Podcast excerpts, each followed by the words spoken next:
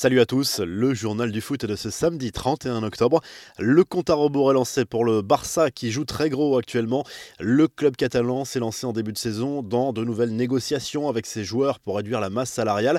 L'enjeu va bien au-delà d'une simple économie puisque le quotidien Sport évoque même le risque de faillite si un accord n'est pas trouvé avec les joueurs dans les prochaines semaines. D'abord réticent, les cadres du vestiaire ont visiblement pris conscience de l'urgence de la situation.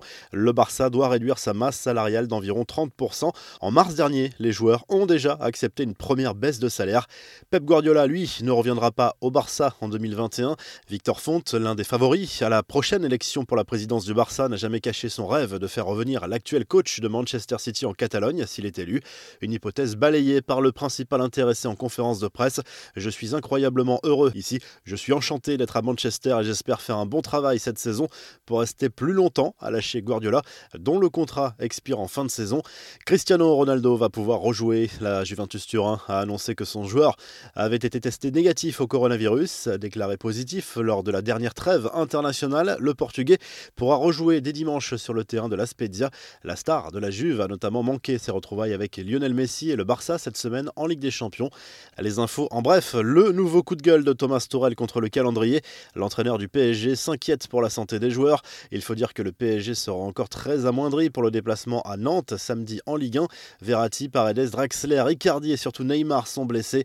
On va tuer les joueurs, c'est ce que j'ai toujours dit, a lâché le technicien allemand.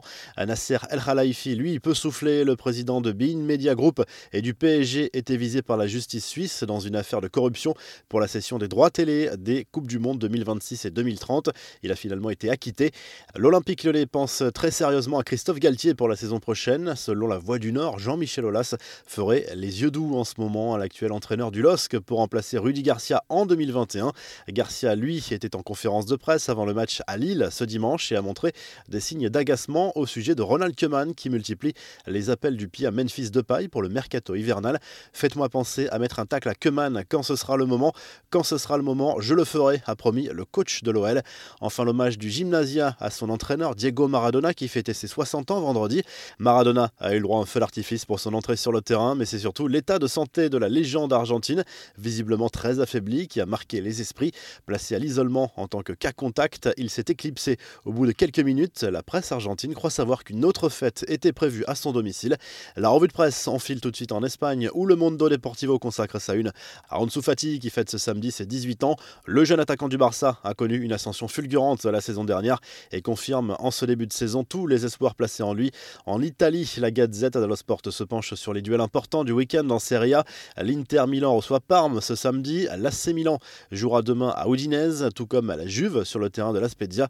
Enfin, tout au sport évoque bien sûr le retour sur le terrain de Serie A de Cristiano Ronaldo. On y retrouve également un entretien d'Ansu Fati qui reconnaît volontiers que remporter le trophée de Golden Boy cette saison serait un rêve. Vous retrouvez l'actu foot sur topmercato.com, l'appli Top Mercato et à très vite pour un nouveau journal du foot.